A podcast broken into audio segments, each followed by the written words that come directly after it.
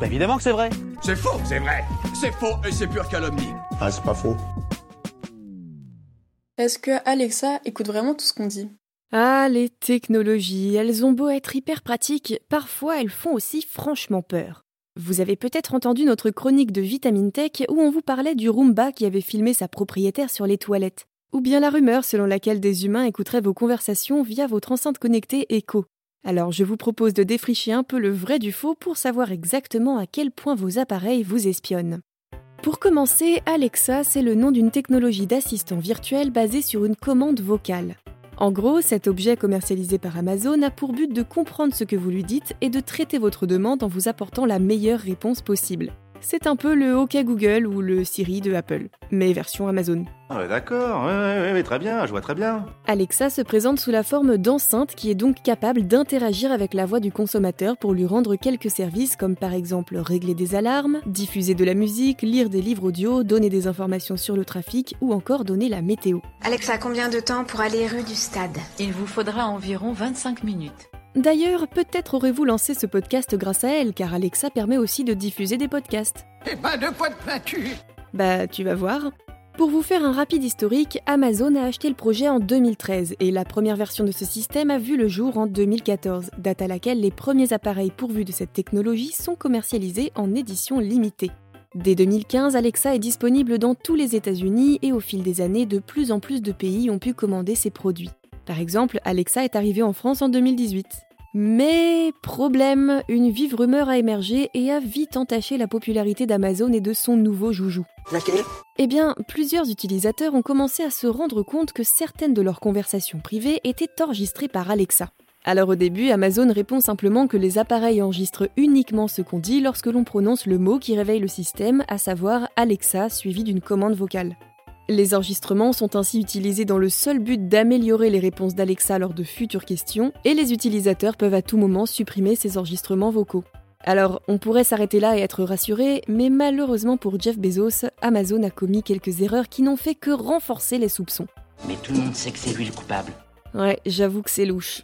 En novembre 2018, par exemple, Amazon a envoyé pas moins de 1700 enregistrements d'un couple américain à un Européen. Et inutile de vous préciser qu'ils ne se connaissaient absolument pas. Mais par contre, ce qui est connu à partir de cette affaire, c'est qu'Alexa enregistre bel et bien les personnes à leur insu, et qu'en plus, elle peut les envoyer à n'importe qui sans raison.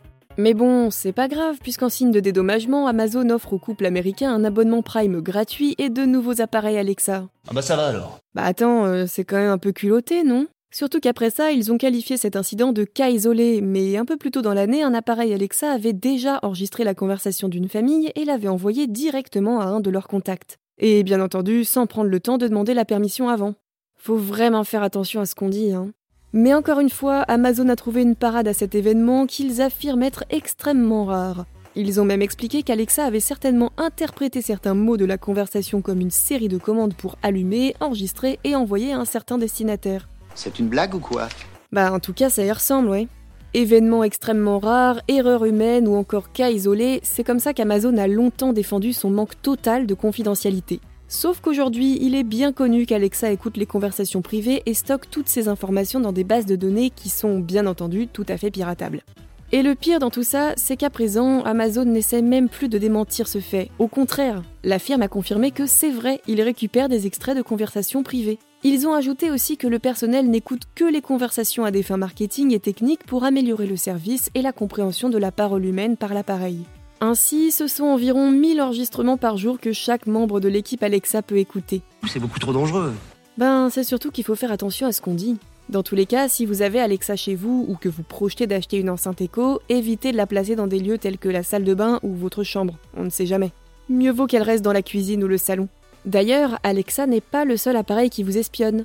Alors évidemment, il y a le téléphone portable. Je pense que c'est arrivé à bon nombre d'entre nous de discuter avec quelqu'un et quelques heures, voire quelques secondes après, de retrouver les sujets de votre conversation en suggestion de recherche sur Google. Bonjour la discrétion. Mêle-toi de tes affaires, toi.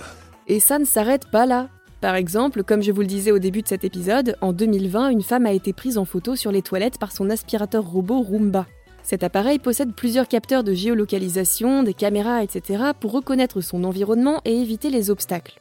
Très pratique, mais l'intelligence artificielle de ces aspirateurs doit récupérer un certain nombre de données pour faire progresser toujours plus les algorithmes. Enfin, c'est en tout cas l'argument qui est avancé. Ouais, mais du coup, ça crée des situations bien embarrassantes. Je vous invite à écouter notre épisode de Vitamine Tech si ce n'est pas encore fait pour apprendre comment les photos de cette femme ont fini sur les réseaux sociaux. Franchement, c'est flippant. Le souci, c'est qu'on ne peut pas tellement attaquer les entreprises responsables de ce type de pratique parce que généralement, cette collecte de données est mentionnée dans les politiques de confidentialité.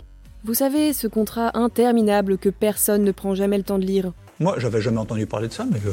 Bah donc techniquement, ils sont couverts sur le plan légal. Pour l'aspect éthique, euh, bon, c'est un autre sujet. Enfin voilà, en tout cas aujourd'hui la question de la protection des données est un vrai problème. Il est impossible d'utiliser la plupart des appareils électroniques sans avoir au préalable accepté les conditions générales d'utilisation qui permettent aux fabricants d'utiliser toutes ces datas. Et ça vaut même pour les appareils qui ne vous permettent pas forcément de naviguer sur Internet, comme le Roomba par exemple.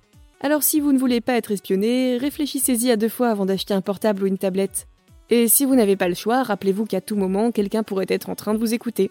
Même pas un rêve, cousin Et vous Vous avez d'autres idées reçues à débunker?